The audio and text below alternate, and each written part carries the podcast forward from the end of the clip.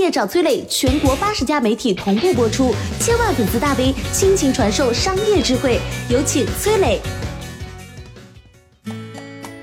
超级富翁的超级对决是什么样的？一起来看一下美国历史上最富有的人的对决之战。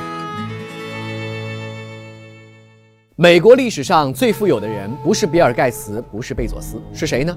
石油大亨洛克菲勒。这个名字你应该听过，但是你可能不知道的是啊，洛克菲勒一生商战无数，最关键的一战并不在石油，而是在铁路上。而且这场商战决定了后来几十年美国的财富格局。洛克菲勒的对手是谁呢？首富的世纪对决。范德比尔特是美国史上第二富有的大富翁，五十多岁控制了美国船运的半壁江山，七十多岁又打造了第一条横贯美国大陆的铁路。当时的铁路啊，一段一段都是私人修建的，走着走着，哎，就走到别人的铁轨上了。本来大家互相借用铁道，相安无事，但是有人为了挑战老范的地位，联合客户一起压价。愤怒的老范一声令下，关闭了纽约唯一的一座铁路桥，货物在桥的两侧堆放了几个月之后。挑战者们账上的资金被消耗殆尽，老范趁机收购了对手的公司，独占了全国百分之四十的铁路线，地位再也无人敢挑战。他也因此成为了美国首富，身价放在今天差不多是两千亿美元。然而，经过多年行业厮杀，这铁路的运力明显过剩了。老范的铁路帝国哪里还有新的客户呢？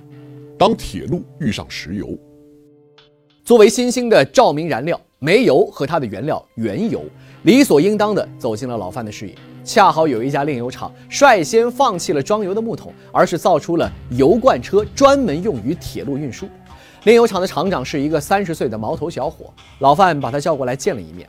面对这位年近八旬的美国首富，小伙一开口就要求老范运费要降低三分之一，条件是自己每天都会装满六十节车皮。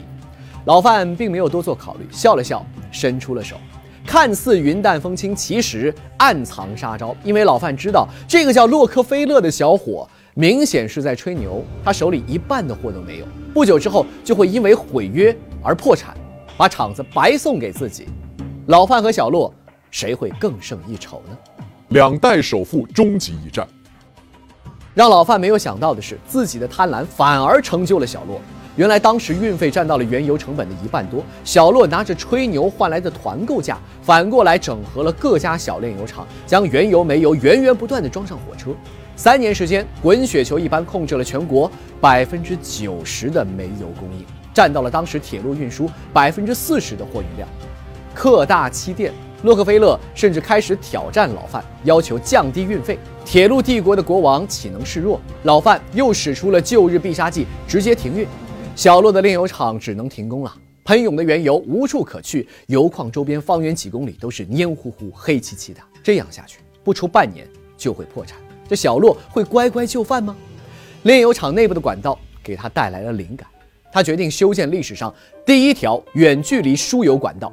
工人们日夜不停，每天铺设两点四公里，一百多天就铺出了一条三百公里的管道。管道阀门打开的那一刻，曾经的运输霸主。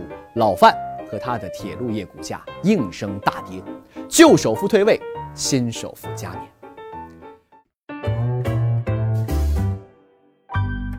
你好，我是宗南，是崔磊的合伙人。包括抖音、快手、百度、阿里、腾讯等等这些互联网公司，都曾经邀请过我们去分享创业方面的课程。我们把主讲的内容整理成了一套音频的课程，里面包含了如何创业、如何做副业、优质项目的剖析等等。